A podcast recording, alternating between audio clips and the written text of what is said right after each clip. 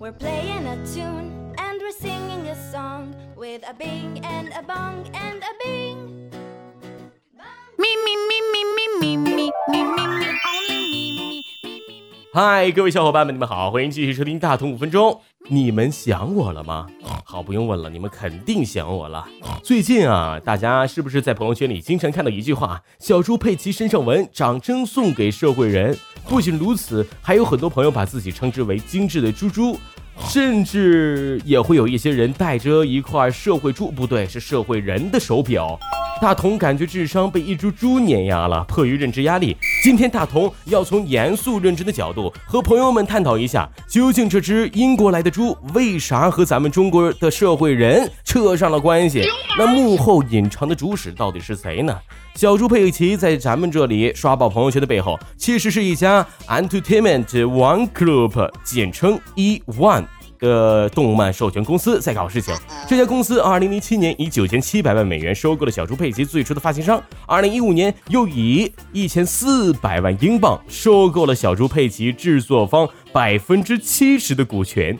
亿万这就拥有了小猪佩奇的 IP 开发权和版权。接下来的二零一六年，小猪佩奇摇身变成了一只开挂的猪崽儿，通过了全球五百多个授权协商，还有搞巡演，还在英国和意大利设立的小猪佩奇主题乐园。我们的目的是星辰大海，呃，不对。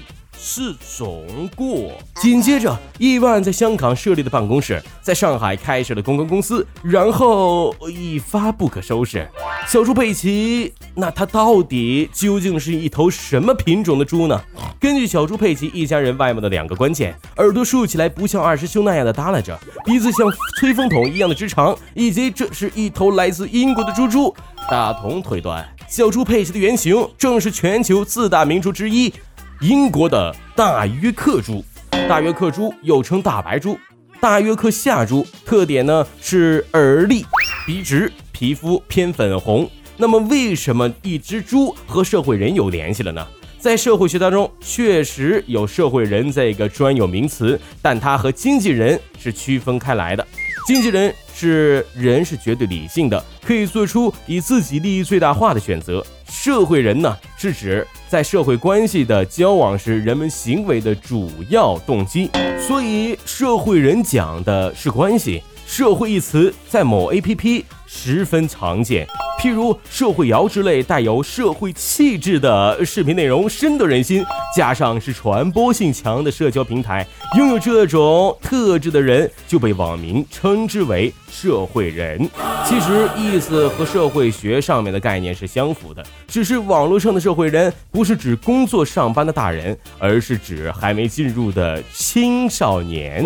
从二十世纪六十七十年代开始，呃，嬉皮士。朋克、摇滚，这些都是青年群体为抵抗主流生活方式自发产生的文化。到了今天，画风虽然变成了蜡笔小新、喜羊羊和灰太狼、小猪佩奇这些幼龄卡通加成人表现，不过都是一个道理，都是青少年用来反抗大人世界的文化现象。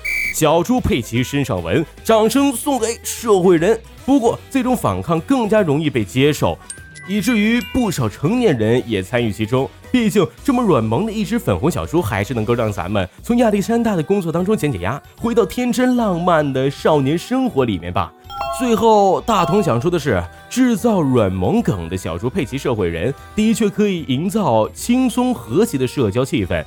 像大同这种每天日更亚历山大的社会人来说，感谢身边有两个小猪佩奇队友，嗯，每天都能给我的人生带来各种各样的欢乐。好了，今天大同五分钟就到这里，要跟大家说声再见了，下期节目我们不见不散。